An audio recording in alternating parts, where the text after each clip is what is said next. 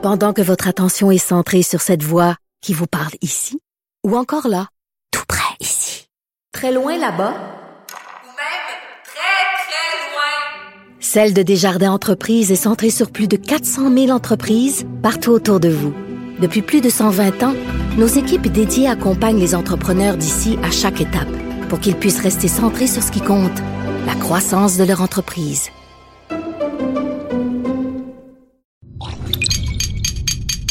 Cube Radio.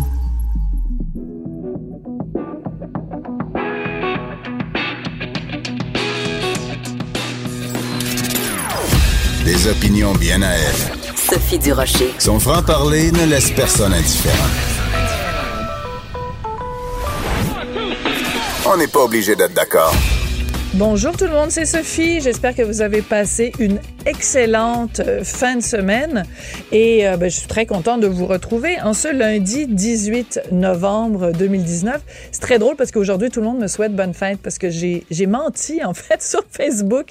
J'ai écrit sur Facebook que c'était aujourd'hui ma date d'anniversaire, mais j'ai menti à tout le monde parce que c'est pas aujourd'hui ma date, mais quelqu'un un jour m'avait donné des conseils en termes de, de prévention du vol d'identité, c'est de jamais mettre sa vraie date de naissance sur les médias sociaux parce que quelqu'un peut prendre cette date-là. Puis vous savez, des fois, mettons à la banque ou à différents endroits du gouvernement, on vous demande, ben, c'est quoi votre date de naissance? Fait que là, quelqu'un qui voudrait voler mon identité dirait, ben, Durocher est né le euh, 18 novembre. Ben non.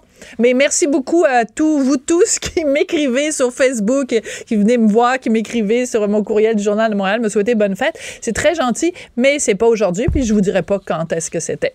Mais c'est très apprécié. Euh, alors, je voulais vous parler absolument, vous savez euh, à quel point euh, la, la cause du français est importante pour moi.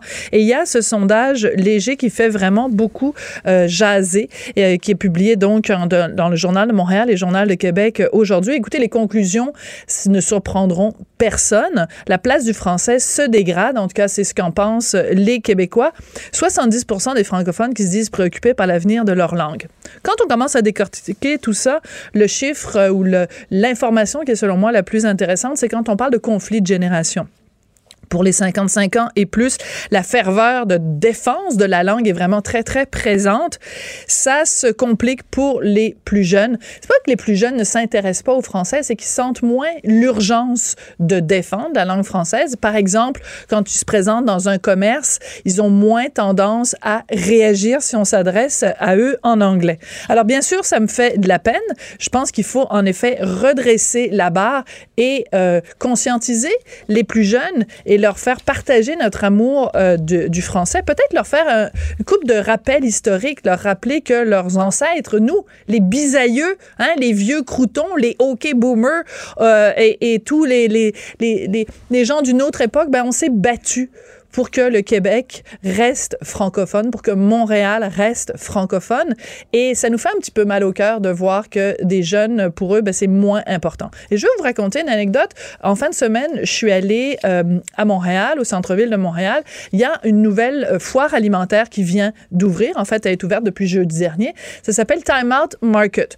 Je ne chipoterai pas sur le nom parce que c'est comme une marque de commerce un petit peu partout à travers le monde. Il y a des Time Out Market.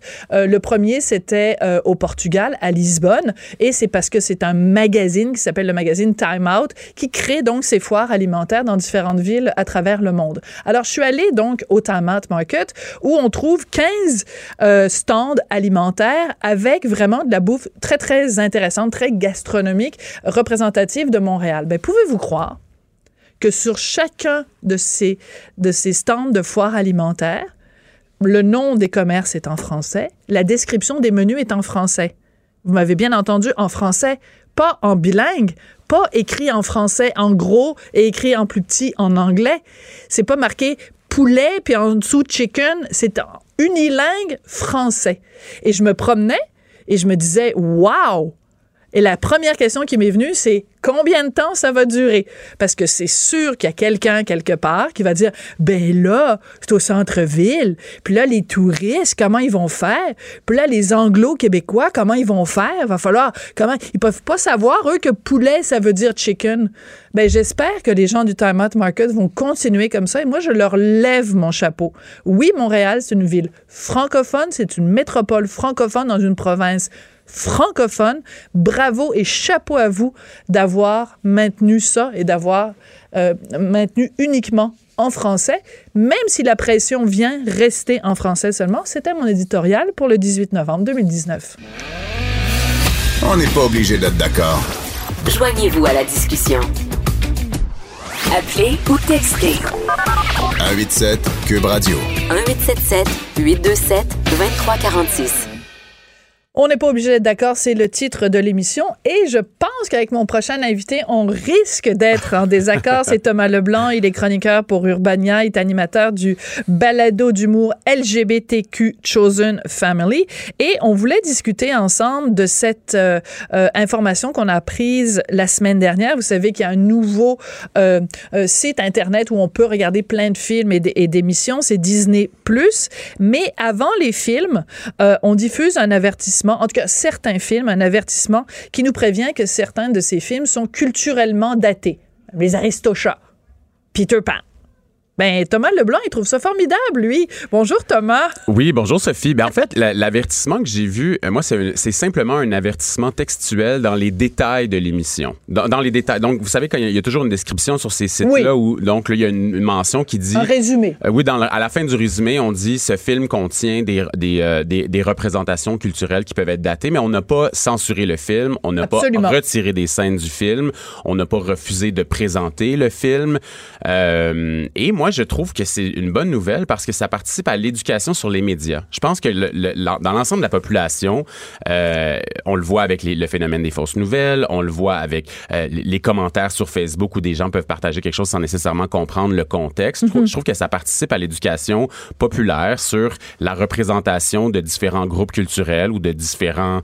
euh, ça peut être des questions de genre, ça peut être des questions d'orientation sexuelle dans les médias. Donc, pour moi, c'est une assez bonne nouvelle. Puis je pense qu'on va s'habituer assez rapidement à ce genre de mention-là euh, qui...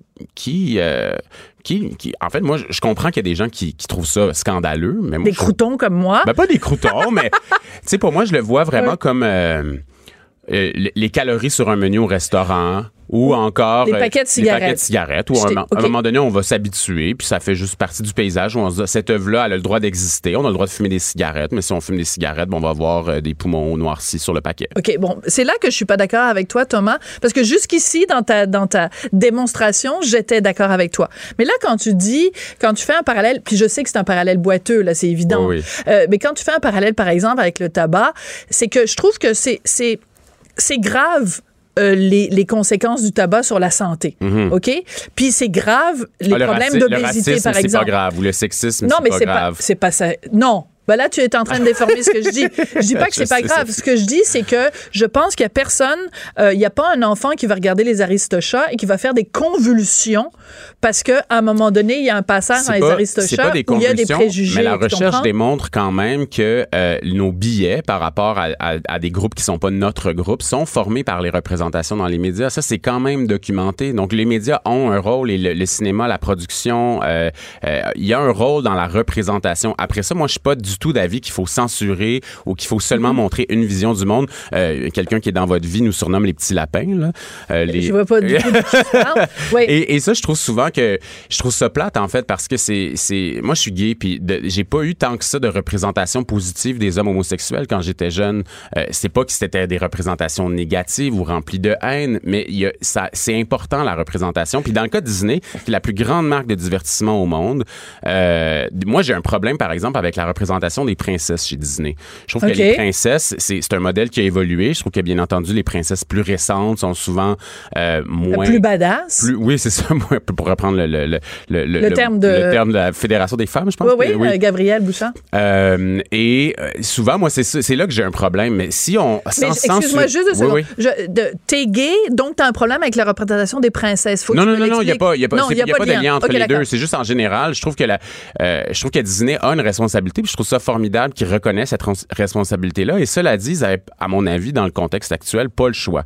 Parce que s'ils avaient pas, s'ils avaient censuré, ça aurait été un pire, un Mm-hmm. scandale bien, bien pire. Et s'ils avaient rien dit sur ces films-là, euh, ça démontre une certaine forme d'insensibilité, à mon avis. D'accord. Mais tu comprends que c'est l'impression que ça donne, c'est que euh, vous, votre génération ou la génération qui suit Mhm. a besoin d'être protéger. Parce que un, un, un avertissement, c'est pas juste de dire, euh, ben, tu sais, dans le fond, c'est un avertissement général que Disney aurait pu faire. Vous arrivez sur le site de Disney, il y a des films qui datent des années 40, des années 50, des années 60. Les choses ont évolué. Mais tu sais, d'aller mettre un avertissement avant chaque film, c'est comme le fameux trigger warning, là, tu sais, quand on dit, ah, mon Dieu, faites attention parce qu'au au cours de la prochaine demi-heure, on va parler de sujets sensibles qui pourraient déclencher chez vous Ouais. une réaction de. Tu vois, c'est cette notion-là de toujours mettre de la ouate autour de tout. Et la différence entre ma génération et ta génération, puis c'est pour ça que c'est intéressant quand on se parle, Thomas, c'est que ma génération, on a été exposé à toutes sortes d'affaires. Des affaires violentes, des affaires croches, des affaires... Mais après, ça nous a permis de nous forger une personnalité. Alors que si on passe notre temps à mettre de la ouate autour de tout ce qui est sale ou dérangeant ou croche, ben j'ai l'impression qu'on va élever toute une génération de petits,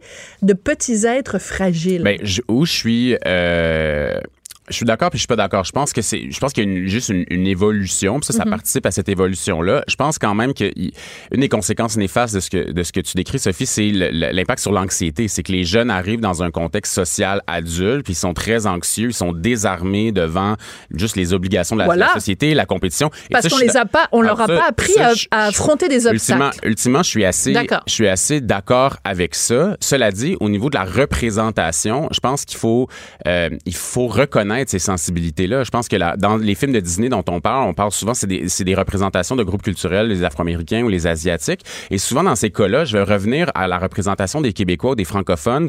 C'est assez très différent comme contexte, mais la façon dont les Québécois sont présentés présentement au Canada anglais par rapport à la loi 21. On est présenté comme euh, des racistes finis, on est présenté comme des intolérants, on est présenté comme des gens qui veulent pas d'immigrants. Puis moi, ça me fâche parce que c'est pas la réalité, c'est pas comme ça qu'on est. Mais je pense qu'il faut se battre pour une représentation juste. C'est un contexte qui est très différent. C'est un contexte journalistique, politique versus un contexte de fiction, de film d'animation pour des enfants. Mais je pense que ça aide de se rappeler de se dire, il faut que les représentations soient quand même justes. Si c'est injuste, ça vaut la peine de le dire, puis de mettre les gens en contexte sans censurer pour faire évoluer le débat. D'accord. Mais si c'est vraiment une représentation qui est injuste, je pourrais être en effet d'accord avec toi. Mais dans, les, dans les textes que je lisais, on donnait par exemple euh, les, euh, les chats siamois dans. euh, c'est dans quel film donc?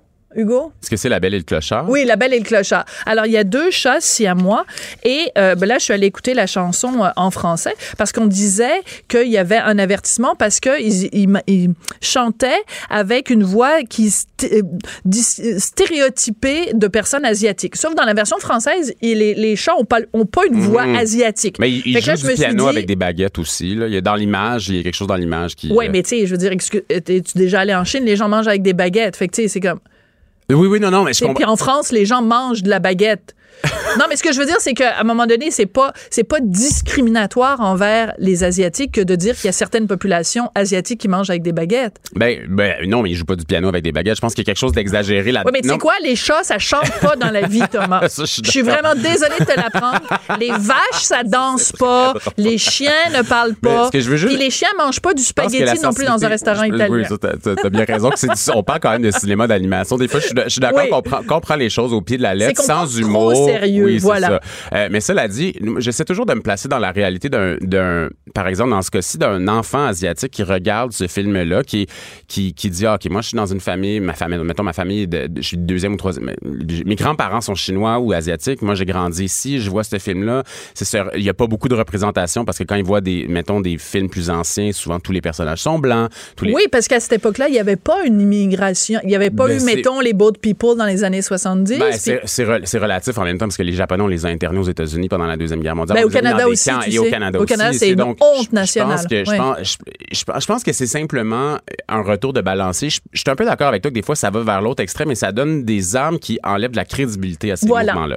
Je trouve, que- mais cela dit, la mention sur le site de Disney, on en a fait un grand cas, mais moi, ce que j'ai vu, c'est vraiment une mention textuelle et euh, au, au final, ça participe simplement à un, à une éducation populaire de dire qu'est-ce qui se peut, qu'est-ce qui se peut pas. Euh, je, je pense pas qu'il faille euh, nécessairement.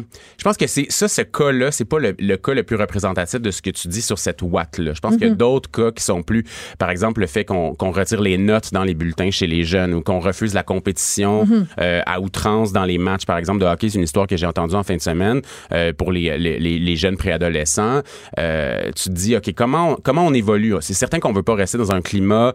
On, va- on, on veut tous évoluer, on Mm. veut tous avancer, mais on s'entend pas sur la. Puis il faut aussi reconnaître que ça, c'est c'est difficile. On n'a pas tous le même objectif. Il Bien sûr. Il y a des gens qui voudraient pas nécessairement que ça change. Il y a des gens qui veulent que ça change, que ça évolue. Donc, c'est une, c'est une- c'est une conversation qui est complexe, mais je pense que le fait qu'on ait cette conversation-là, ça, c'est une bonne nouvelle. Mais tu vois, moi, là où j'en ai, c'est que, par exemple, si, c'est qu'en fait, Disney se superpose, selon moi, au rôle des parents. Je te donne un exemple. Mm-hmm. Mon fils, qui a 11 ans, son, son père, euh, euh, adore les films de James Bond. Donc, à un Mm-hmm. moment donné, on s'est assis puis on lui a montré les films de James Bond. J'avais pas besoin, moi, que ce soit écrit au début des films de James Bond. Attention, avertissement. Euh, à l'époque, les hommes étaient des gros machos qui se tapaient des petites pitounes. Oh, le Richard et moi, Oui, oui, on s'est assis avec notre fils, puis on lui a expliqué des fois, ben regarde, c'est parce que James Bond, là, il aime ça s'envoyer des petites minettes derrière la cravate. Mais on, on le fait nous-mêmes. Oui. On a-tu besoin que Disney nous dise ça? Je veux dire, on s'assoit avec nos enfants puis on leur explique, regarde, c'est des préjugés, tu sais, c'est comme il y, a, il y a des affaires qui sont croches, mais c'est la job des parents. C'est pas à Disney de faire ça pour nous. Ben, cela dit, comme une, une- je suis, je suis, pas vraiment d'accord parce que je pense que les grandes entreprises de divertissement comme Disney ont une responsabilité, ils ont un rôle et Disney en est extrêmement conscient. Ils font des, ils, ils font des efforts en mettant, par exemple, en, quand ils ont acheté Marvel, Marvel, Marvel a sorti euh, euh, euh, le film avec Captain, euh, je me souviens pas, mais une Elle, super là? héroïne, oui. Ouais.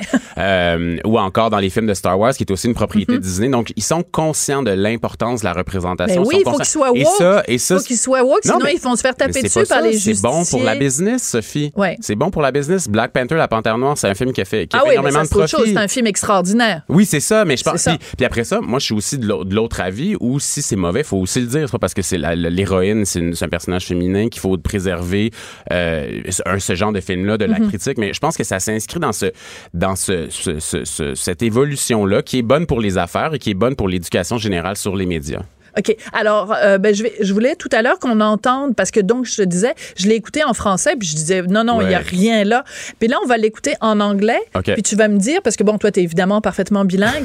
Non, mais tu, mais tu Oui. connais bien la culture Oui, oui, oui. anglophone, donc je veux juste que tu me dises, si selon toi, donc c'est la petite chanson des deux chats siamois. Siamois, c'est quand même Siamese Twins. Ça vient quand même d'une certaine partie de l'Asie. Ouais. Donc, on va les écouter, la petite chanson qui pourrait peut-être provoquer des convulsions. Donc, faites attention si vous conduisez,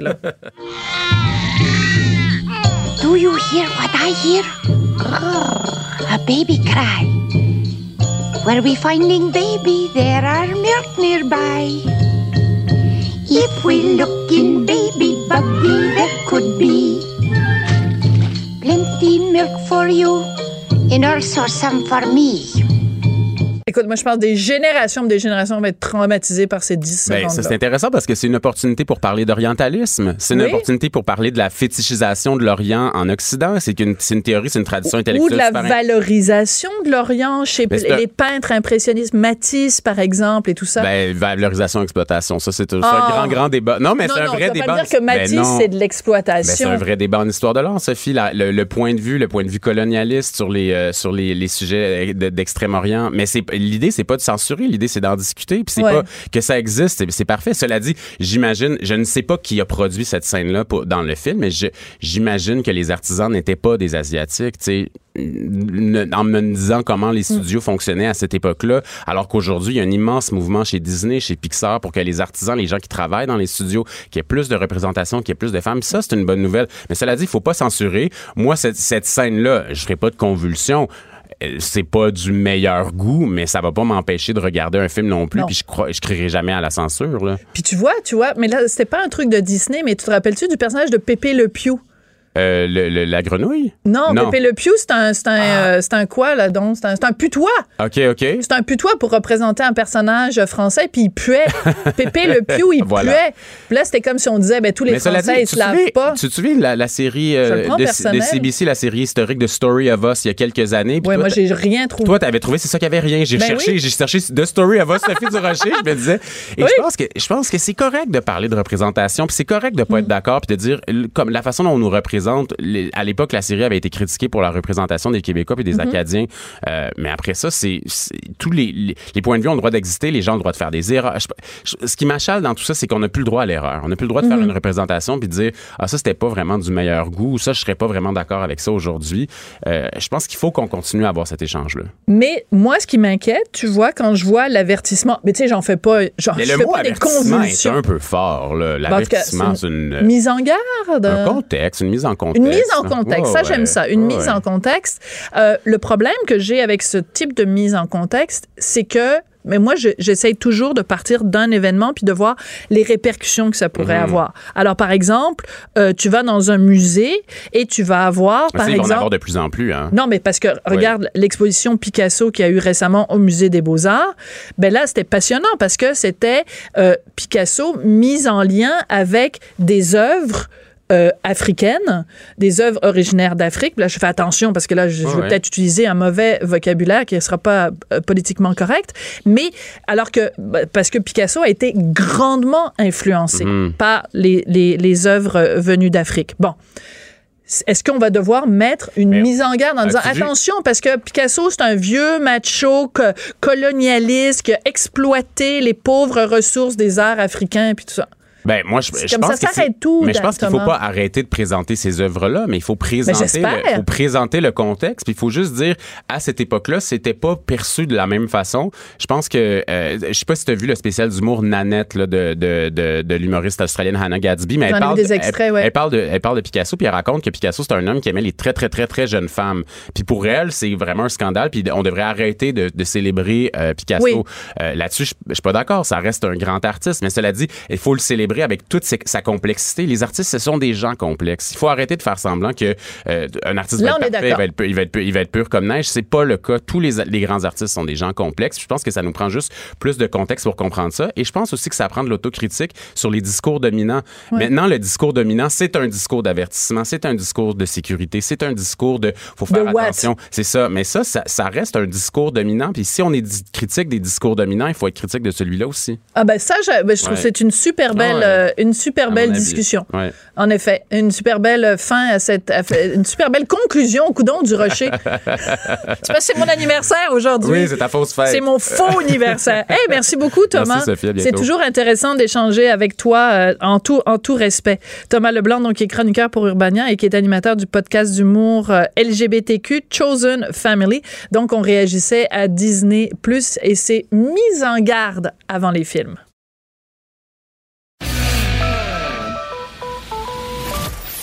Sa dernière chronique fait jaser? Écoutez pourquoi. On n'est pas obligé d'être d'accord. Cube Radio. J'avais tellement hâte de vous parler de ce documentaire. Je l'ai regardé en fin de semaine et j'ai adoré chaque seconde de ce documentaire qui s'intitule Les vieux copains. Ça va être diffusé lundi le 25 novembre à 21h sur Uni TV et ensuite ça va être disponible sur le site internet TV5 uni.ca. Alors, Les Vieux Copains, ça raconte euh, une histoire, qui est une histoire vraie, bien sûr, c'est un documentaire. C'est une garderie privée qui est exploitée dans un CHSLD. Ça se situe sur la rive sud de Montréal. Le CHSLD s'appelle le Manoir Soleil. Et donc, dans ce CHSLD, il y a une garderie. Il y a seulement six enfants. Mais imaginez donc au quotidien, du lundi au vendredi, pendant que les enfants vont à la garderie, ils sont tous les jours, tout le temps, en contact avec des personnes âgées et c'est absolument magnifique. Alors, je reçois Nancy Godet, qui est prés- vice-présidente pardon, du Manoir Soleil, et Loïc Guyot, qui lui est le producteur de ce documentaire-là, Les Vieux Copains. Bonjour à vous deux. Bonjour. Nancy, je vous adore. Merci. Ça fait 25 ans donc que ce manoir-là existe, Manoir Soleil. Comment c'est venu l'idée de mettre dans un même lieu des personnes âgées et des petits bambins, des petits minous de rien du tout? Euh, en fait, mes parents sont fondateurs de Manoir Soleil. Euh, Manoir Soleil a 36 ans.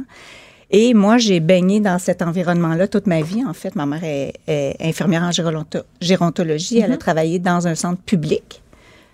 Plus, donc, elle a fait sa carrière dans un centre public. Puis, euh, à l'âge de euh, 34 ans, parce que j'en avais 14, a acheté son rêve à elle de, de faire son CHSLD privé à elle. Donc, moi, j'ai travaillé là comme euh, préposée, comme euh, cuisinière. Là, cuisinière, j'ai pas fait longtemps, elle m'a mis dehors. J'étais pas bien bonne.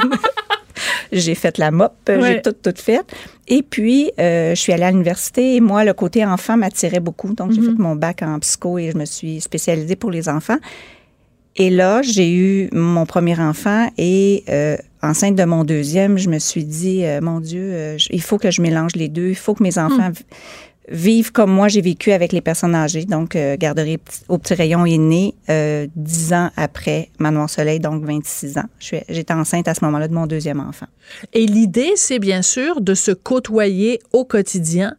Et euh, donc, ça fait 25 ans que ça existe. Comment ça se fait que c'est seulement maintenant qu'on fait un documentaire? Loïc, je me tourne vers vous. Que cette histoire-là est fabuleuse. Il aurait fallu qu'il y ait 25 documentaires chaque année sur cette initiative-là. C'est trop génial. Mais je me suis posé la question, en fin de compte, comme beaucoup de Québécois, euh, ma maman vieillissant, je me suis dit, mais qu'est-ce que je fais? Euh, On a des vies euh, complètement débordantes. On... Et là, je dis, bon, je veux m'occuper de ma maman, mais je voudrais bien la placer quelque part où qui est beau. Et je voyais la dynamique avec mon fils Edgar, qui à ce moment-là avait trois ans, avec sa, avec sa grand-mère. Je trouvais ça très beau, le lien qu'il y avait. Puis et je me suis dit, est-ce qu'on peut retrouver quelque part? Et en fouillant un petit peu, je suis tombé sur le manoir Soleil.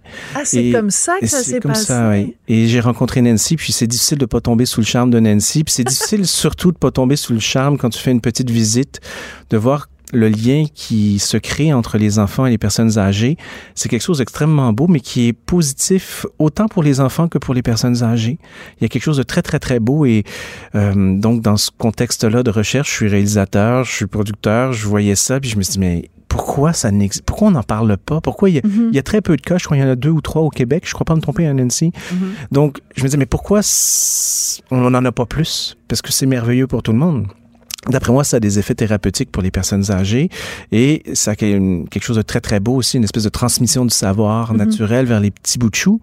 Donc, comment ça se fait? Donc, on- le film en parle pas vraiment beaucoup, mais je crois que ça prendrait une volonté politique pour arriver à, à faire ça, mais je- Nancy serait peut-être mieux placée que moi pour en parler. Alors, parce que c'est sûr que moi, je regardais ça, puis je me disais, il s'en prend partout dans toutes les régions euh, du Québec, mais en même temps, c'est peut-être pas tous les endroits, tous les CHSLD où on est prêt à accueillir des enfants. C'est pas toutes les garderies qui ont envie d'être dans un CHSLD. Euh, Est-ce que ce serait un souhait pour vous qu'il y en ait plus de, de Manoir Soleil? Mais c'est sûr qu'évidemment, euh, tous les bienfaits que ça apporte, autant chez l'enfant que chez la personne âgée, euh, ça serait extraordinaire qu'il y en ait plus. Euh, comme je, le CHSLD Manoir Soleil est un CHSLD privé. Oui. Donc, c'est sûr qu'à ce moment-là, en étant propriétaire, c'est peut-être plus facile euh, d'implanter quelque chose, même si on est soumis à tous les règles, agrément Canada, visite ministérielle, parce qu'on a un permis du ministère de la Santé, on est quand même propriétaire gestionnaire. Si on se retrouve dans un grand, grand CHSLD, euh, peut-être que les gestionnaires sont d'essayer de voir comment on va bâtir une garderie, c'est peut-être plus difficile. Là, c'était facile. Puis au niveau euh, de la grosseur aussi, parce que si on dépasse le 6 enfants, j'ai pas fait de, de recherche, j'ai pas fait de statistiques, mais j'ai l'impression que le- la magie serait pas la même. Le concept serait pas autant... euh, euh, Aussi fort. Aussi fort. ouais. Parce que vous utilisez le mot magie et c'est vraiment ça. Oui. Euh, on voit euh, dans le regard des personnes âgées euh, des souvenirs qui reviennent parce qu'ils sont en contact avec des enfants et on voit dans le regard des enfants un, un respect énorme pour les personnes âgées qui ont tant de choses à leur apprendre. On va écouter un petit extrait. C'est l'éducatrice donc qui s'occupe des six enfants. Elle s'appelle Cathy Terrien. On va écouter un petit extrait de ce qu'elle dit dans ce documentaire Les vieux copains. Souvent, les résidents vont dire Je sers un peu à rien. Je sers un peu à rien. C'est triste, mais pour eux, ils ont comme pas de but. Ils en ont plus de but dans la vie. ce qu'on appelle un mille-pattes. C'est un mille-pattes. Quand ils font des activités avec les enfants, ils servent à quelque chose. Autant M. Jobin qui ont expliqué aux enfants les papillons, à quoi ça servait, à quoi servaient les guêpes, Autant ben, les, les dames vont montrer comment faire un bricolage, ça va leur apporter aussi quelque chose. Et ça l'apporte aux enfants une autre façon de voir. C'est vraiment gagnant-gagnant pour tout le monde. Puis juste euh, expliquer ce- cet extrait-là qu'on a entendu, c'est dans la cour de, de, de, de la garderie et euh, le monsieur, monsieur Casper, en fait, euh, il, Monsieur Jobin, en fait. oui, c'est Monsieur Jobin, pardon. Euh, il, euh, les, les enfants sont là, puis ils se promènent dans la cour, puis ils trouvent des vers de terre, puis Ah ça, oui. puis c'est Monsieur Jobin qui leur explique ce que c'est. Et en fait, c'est comme ça devrait être dans la vraie vie. Voilà. Dans la vraie vie, les personnes âgées, on devrait pas les reléguer puis les mettre à l'écart. Elles ont tellement de choses à nous apprendre. Oui, puis ça, Arnaud nous, nous le fait, euh, nous le dit souvent. Arnaud, c'est un petit garçon de la garderie qui regarde Monsieur Jobin qui, qui est en train d'expliquer quelque chose. Là, je pense que c'était la menthe religieuse. Il était très, très impressionné, les enfants, parce que c'est gros, une menthe religieuse. Arnaud qui regarde avec ses petits yeux Monsieur Jobin qui dit Mais vous en savez, vous, des choses, Monsieur Jobin? Avec un petit air coquin. C'était vraiment drôle. Tout le monde s'est éclaté de rire. On a vraiment euh, trouvé ça très drôle, ce petit moment-là. Mais c'est parce qu'on vit aussi dans une société où, si je, retourne, mettons, deux générations en arrière, ben, dans les familles, ben, les personnes âgées étaient vraiment, tout le monde était ensemble, les petits-enfants avec les grands, euh, tout le monde était mélangé, alors que nous, on a, on a, on a décidé comme société de séparer tout ça. Les enfants sont d'un côté, puis les personnes âgées se plaignent d'ailleurs justement de pas avoir de visite. On a comme séparé tout ça, alors que vous, vous les rapprochez. C'est ça Oui. qui est beau. Oui, puis on a toutes les générations. On a le- de la première à la dernière, en fait, parce qu'un CHSLD, c'est souvent des gens qui sont en perte d'autonomie. Donc, on parle de, de gens âgés, 80 ans, 90 ans. C'est sûr qu'on a des exceptions, mais puis on parle de- du début de la vie, là, du 18 mois, euh, deux ans. Donc, c'est vraiment... Puis on a les préposés, vingtaine, trentaine, quarantaine. C'est vraiment toutes les générations. Alors, bien sûr, quand on parle d'un CHSLD avec des gens plus âgés, euh, il y a une, une- une pensionnaire, quelqu'un qui, est à- qui est au CHSLD qui a 102 ans, je pense. J'espère qu'elle est encore vivante au moment où on, a- se parle. Plus ma- celle qu'on Ah, voit, non. non. mais on en a une qui ils se suivaient toutes les deux, là, 102, 103 ans. Est Elle, est- encore elle est là. encore là. Oui, oui. Et ça amène évidemment à la question de la mort parce que, évidemment, dans un CHSLD, régulièrement, il y a des gens qui, qui décèdent, qui partent pour le ciel, comme, comme vous dites.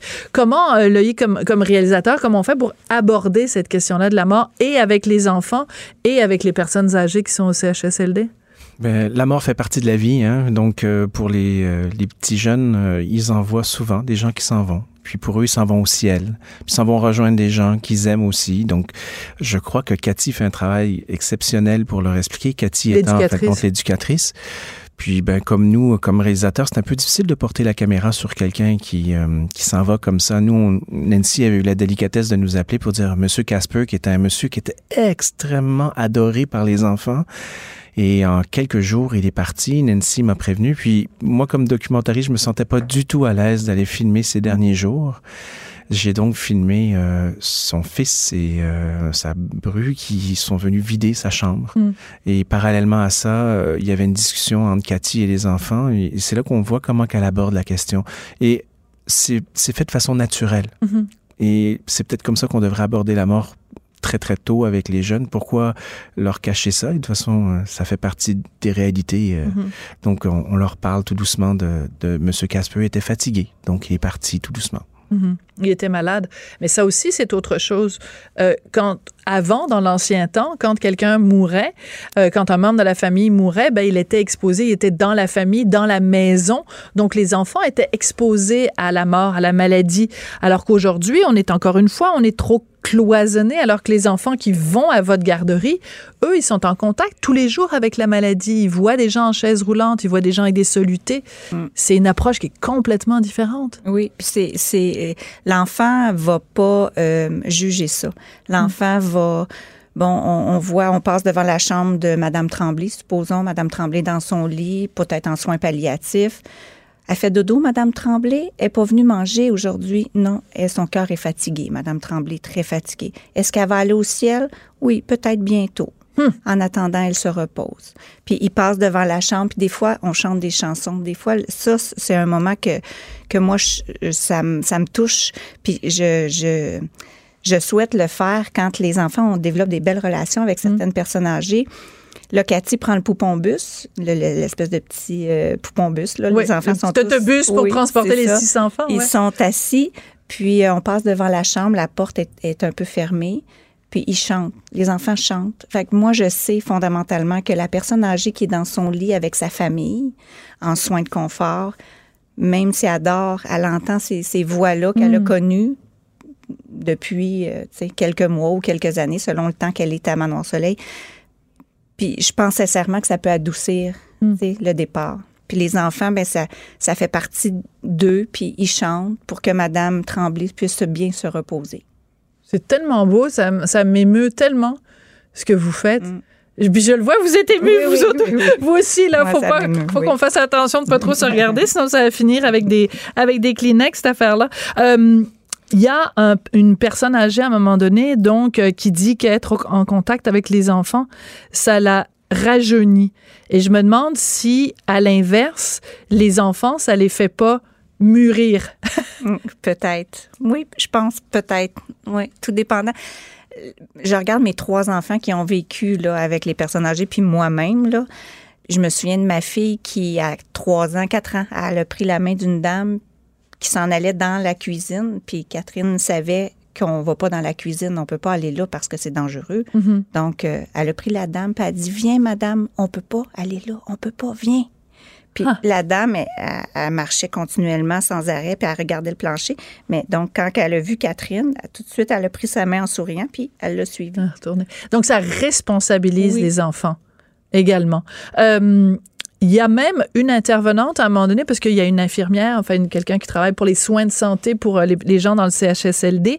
Elle dit que d'une certaine façon, ça peut peut-être même euh, éviter la prise de médicaments parce qu'il y a tellement de bienfaits, il y a tellement un côté thérapeutique d'être en contact avec des enfants que ça fait des aînés qui sont moins surmédicamentés, puis Dieu sait que c'est un problème au Québec.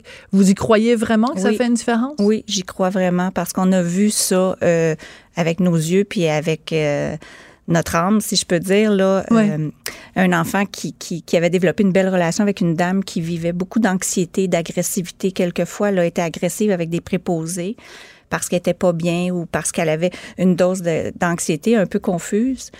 Ben, au lieu de donner un PRN ou un médicament là, spontané pour calmer, ben, on allait chercher euh, Jade. Puis Jade, euh, elle montait en haut, puis là, elle faisait les toasts de Madame, je vais l'appeler Madame Tremblay. Ouais.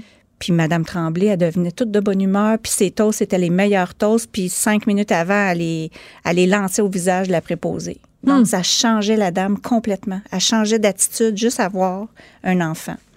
Je vous admire beaucoup, Nancy, parce que euh, dans, dans le monde où on vit, ben, en plus, comme journaliste, on est toujours à la recherche des mauvaises nouvelles. C'est des affaires à critiquer, puis là, tu vu lui, puis tel politicien, puis telle affaire. Mais je- vraiment, quand j'ai vu ce documentaire, je, je suis tombée en amour avec vous, je suis tombée en amour avec l'endroit où vous êtes, je suis tombée en amour avec les enfants, je suis tombée en amour avec les personnes âgées. Je trouve qu'il y a une leçon d'humanité là qui est qui est tellement pure, qui est tellement vraie. C'est magnifique ce que vous faites depuis 25 ans, vraiment. Oui, je le crois aussi. Parce que en plus, donc les, les enfants qui fréquentaient la garderie il y a 25 ans, est-ce qu'ils reviennent des fois? Vous venir Et- venir vous voir? Oui, ça, j'ai fait le saut une fois. Je vois un grand, grand, grand passer la porte. Il dit Bonjour, Nancy. Je dis Bonjour. Et tu me reconnais pas, hein? Euh, Non. Il dit Frédéric. Mon Dieu, c'est un petit Frédéric qui était devenu très grand. Puis lui, en rentrant dans le manoir, il dit Ah, ça sent la soupe à Pauline, la cuisinière. Ben oui. Et il est venu faire du bénévolat. Incroyable. Donc, ça se peut-tu que ça fasse des adultes qui fassent plus de bénévolat, des adultes qui font peut-être des missions humanitaires, Mm. ils s'en vont en médecine, en... les meilleurs humains. Ben, je sais pas, mais je... Euh. Moi, je pense que oui. Je pense que la réponse est oui, Nancy, vraiment. Alors, j'encourage tout le monde à, à- à, évidemment, d'abord regarder ce documentaire qui est vraiment très touchant, Les Vieux Copains, donc le 25 novembre à 21h sur Uni TV et ensuite sur TV5 uni.ca. Mais je pense aussi euh, qu'il faudrait faire un appel à nos gouvernements pour, euh, pour euh, à la société civile, en fait, pour qu'il y en ait plus d'initiatives euh, comme la vôtre, parce que vraiment, c'est c'est magnifique. Ça m'a bouleversée. Vraiment, j'étais très touchée. Nancy Godette, vous êtes vice-présidente du Manoir Soleil et Loïc Guyot, ben, vous êtes producteur de ce documentaire-là. Vraiment, félicitations à vous deux. C'est euh, une belle leçon d'humanité.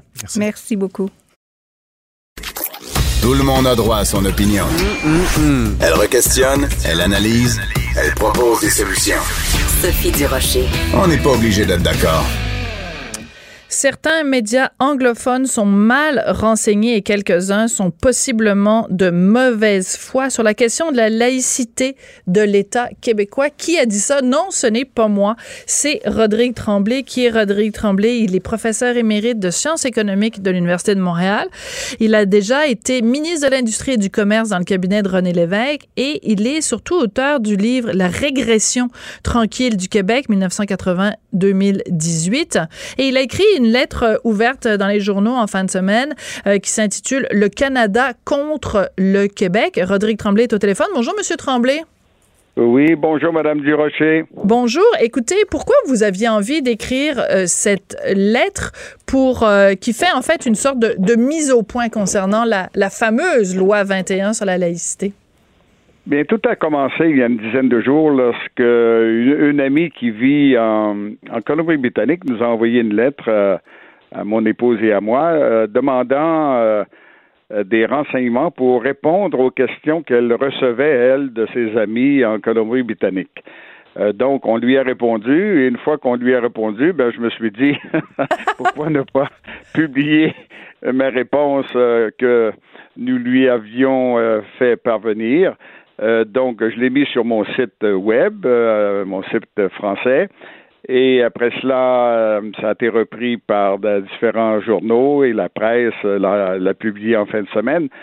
donc, c'est un peu un accident oui. que j'ai été impliqué là amené à répondre à ces journaux de Toronto et à ces politiciens, dont le premier ministre de l'Alberta, du Manitoba, M. Pallister. Voilà, c'est qu'en fait, votre amie qui habite euh, donc en Colombie-Britannique, elle, devait répondre à des questions parce que dans le reste du Canada, on dit plein de choses euh, qui, selon vous, sont fausses concernant la loi 21, euh, la loi sur la laïcité. Quel est le plus gros, la plus grosse preuve de mauvaise foi ou enfin le plus gros préjugé qu'il y a dans le reste du Canada sur la loi 21? Bien, c'est surtout une question d'ignorance. Hein? Euh, dans le reste du Canada, il fonctionne selon le système euh, légal du common law, qui est mhm. un système britannique euh, qu'on retrouve en Grande-Bretagne et un peu aux États-Unis aussi. Alors qu'au Québec, depuis l'acte de Québec de, 1774, on vit sous le régime civil français. Mhm. donc, les, les, droits individuels sont balisés par les droits collectifs. Alors que dans le common law, euh, ce sont surtout les droits individuels qui comptent, les droits collectifs euh, sont passés sous silence. Euh, donc, dans les écoles, je présume, on n'enseigne pas tellement cette différence entre le Québec et les autres provinces. Et le Québec est une province différente hein, des autres provinces à cause de toutes sortes de droits qui se sont accumulés au cours des années depuis la conquête de 1763. Donc, juger le Québec par euh, le common law, c'est une grave erreur. Oui. Euh, mais... Oui, mais au-delà de, du, du, système juridique, qui vous avez tout à fait raison, est très différent euh, au Québec et dans le reste du Canada, il y a aussi une, une vision d'ensemble, une vision, un, un, choix de société euh, qu'on a fait. Et par exemple, dans votre lettre, vous donnez l'exemple de différents pays, que ce soit même des États-Unis, mais aussi beaucoup des pays en Europe, où on a cette séparation de l'État et de l'Église. Donc, au Québec, quand on fait cette loi sur la laïcité, on n'est pas quand même complètement euh, hors champ. Là. On n'est pas complètement champ gauche non plus. Là. En effet, c'est surtout le, reste du Canada qui est dans un système moyenâgeux. Hein. Euh, la plupart des pays démocratiques euh, de l'Occident ont une loi euh, dans leur constitution, une loi euh, comme en France, la loi euh, de 1905, qui garantit la laïcité de l'État. Dans le cas de la Suisse, par exemple, ça fait presque deux siècles hmm. qu'ils ont un État laïque. Évidemment, en Grande-Bretagne, le roi ou la reine est chef de l'Église anglicane. Absolument. Donc, ils ne peuvent pas séparer la religion de l'État. Mais ça, c'est un, des, c'est un des rares pays démocratiques euh, qui euh, encore euh, repose sur ce principe que le pouvoir politique dans un pays revient vient de Dieu et que la reine ou le roi est son représentant sur Terre. La plupart, la, la Révolution française et la Révolution américaine ont mis euh, cette idée au panier. Hein? Et donc, le Québec ne, ne fait que, que joindre euh, le monde occidental, le monde démocratique, alors que le monde euh, britannique est encore au Moyen Âge. Vous y allez pas avec le dos de la cuillère quand même, mais j'aime bien les Ah, gens. ouais, mais, re- mais remarquez bien, Oui, euh, euh, euh, nous avons un roi au Canada, une reine étrangère. Nous n'avons pas, nous avons un conseil privé euh, qui n'est pas démocratique. Mhm, nous avons un Sénat qui n'est pas élu. Donne- Donnez-moi un pays euh, dans le monde occidental qui est aussi peu démocratique et on accepte une constitution en 1982 sans faire de référendum. Ben là, là, arrêtons, là, arrêtons de, de, de jouer là. Oui. Euh, Et c'est pas le Québec qui est à- qui est- qui, qui, qui n'a pas le pas. C'est c'est vraiment le reste du Canada qui n'a pas le pas. Il faut le dire au Global Mail, il faut le dire au, au, au National Post et à d'autres journaux euh, qui se servent d'un prétexte là, pour attaquer et diffamer le Québec. Oui, alors vous y allez très fort, c'est ça. Vous dites carrément que, euh, en fait, euh, dans ces journaux anglophones, puis on en a quand même beaucoup parlé au Québec, des éditoriaux dans le Globe and Mail et au National Post, où on dépeint euh, les Québécois vraiment comme étant euh, une, une tâche. Je pense que c'est soit le National Post ou le Globe and Mail qui a dit que la loi 21 était une tâche sur euh, la, la réputation euh, du Canada. Puis il y a aussi cette journaliste, cette commentatrice du Huffington Post qui, lors du débat en anglais, s'était adressée à M. Singh en disant qu'est-ce que vous allez faire pour combattre la loi discriminatoire, la loi 21. Donc, selon vous, c'est de la mauvaise foi de la part des médias anglophones? C'est de la mauvaise foi et on soulève des mythes. S'il y a une tâche euh, sur la démocratie canadienne, concernant la démocratie canadienne, c'est d'avoir accepté un acte constitutionnel le 17 avril 1982 sans faire de référendum. Une poignée de politiciens temporairement en poste ont adopté une constitution. Nommez-moi un pays au monde qui accepte une constitution qui est faite par une poignée de politiciens, une douzaine de politiciens, moins que cela, sans faire de référendum. Mais que le reste du Canada se regarde dans le miroir qui lisent mon article, ils vont se regarder dans le miroir. Ils sont, ils sont encore au Moyen Âge. Ouais, il faudrait le traduire et- en, anglais et que justement il soit parce que moi quand j'ai vu passer votre texte en fin de semaine, je l'ai retweeté et j'ai tagué, excusez-moi l'expression, là j'ai euh, euh, en- en- mentionné le nom de Altiarage, donc cette, euh, journaliste du du Huffington Post en disant voici de la lecture pour vous madame parce que je pense que ce serait une bonne idée qu'elle le Mais lise. je ne sais pas si elle lit le français. Oui, sa mère est francophone. Ah bon? Sa Bon. mère est francophone. Bien, je, je commence euh, l'article avec euh, une citation du grand euh, historien euh, américano-britannique qui est Bernard Lewis, Mhm. qui dit que la laïcité, c'est fondamental dans une démocratie. Euh, il faut empêcher que l'État utilise la religion pour renforcer et étendre son autorité, mais aussi il faut empêcher les clergés ou les religions de se servir de l'État pour imposer leurs doctrines et leurs règles. Ça, c'est une règle démocratique fondamentale présentement. Et si au reste du Canada, ils n'acceptent pas cela, s'ils acceptent d'avoir une reine étrangère, s'ils acceptent d'avoir un Sénat qui n'est pas élu, s'ils acceptent une constitution qui n'a pas été approuvée par le peuple, ben c'est leur problème. Mhm. Vous êtes Ils cessent de, de diffamer le Québec.